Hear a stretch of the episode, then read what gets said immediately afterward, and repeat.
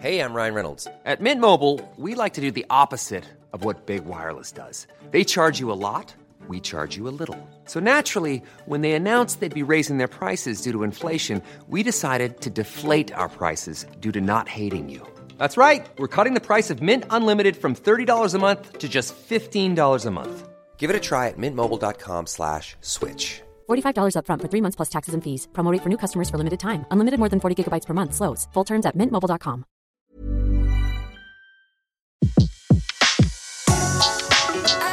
Le meilleur de séances radio est maintenant sur We Love Cinéma.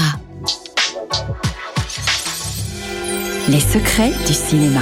Découvrez toutes les anecdotes et secrets de tournage du 7e art dans Les secrets du cinéma sur Séance Radio par BNP Paribas.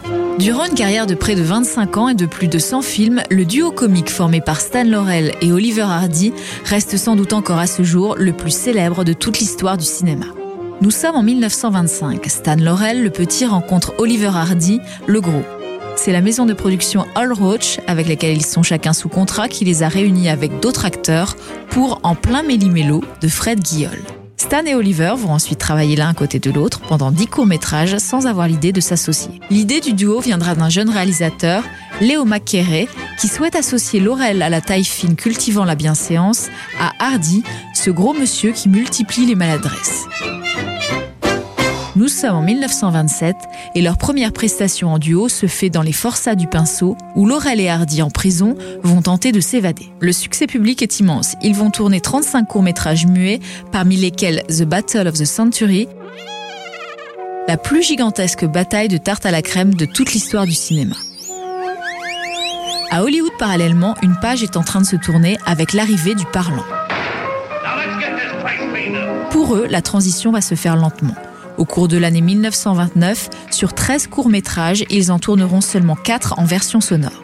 Le public a vite fait de répondre à l'attente anxieuse des producteurs. Laurel et Hardy, qu'ils soient muets ou parlants, sont toujours aussi populaires, aux États-Unis comme en Europe. 1932, ils entreprennent une tournée mondiale en guise de vacances. Un voyage à travers l'Amérique, la traversée de l'Atlantique, une visite au Royaume-Uni et en France.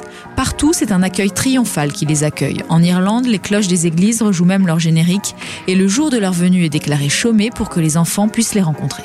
Au printemps 1932, ils reçoivent l'Oscar du court-métrage comique pour Music Box, un 29 minutes.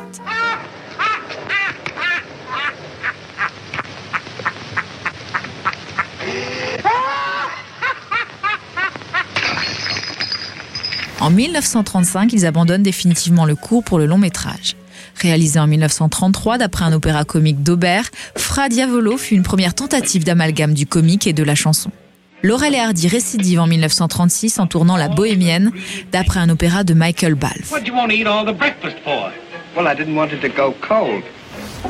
Les deux films suivants sont produits par Stan Laurel lui-même. C'est donc ton frère en 1936 et Laurel et Hardy au Far West en 1937.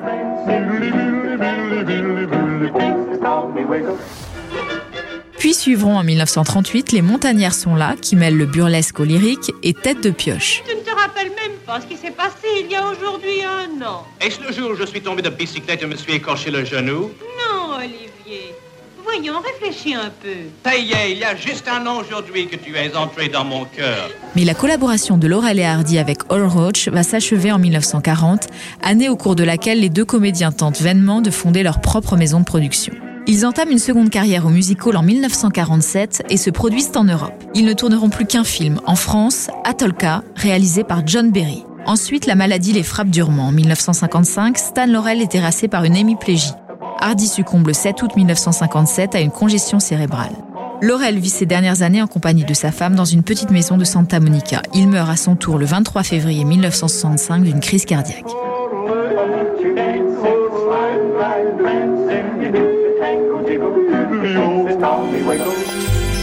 C'était Les secrets du cinéma sur Séance Radio, la radio de tous les cinémas par BNP Paribas. Retrouvez l'ensemble des contenus séances radio proposés par We Love Cinéma sur tous vos agrégateurs de podcasts.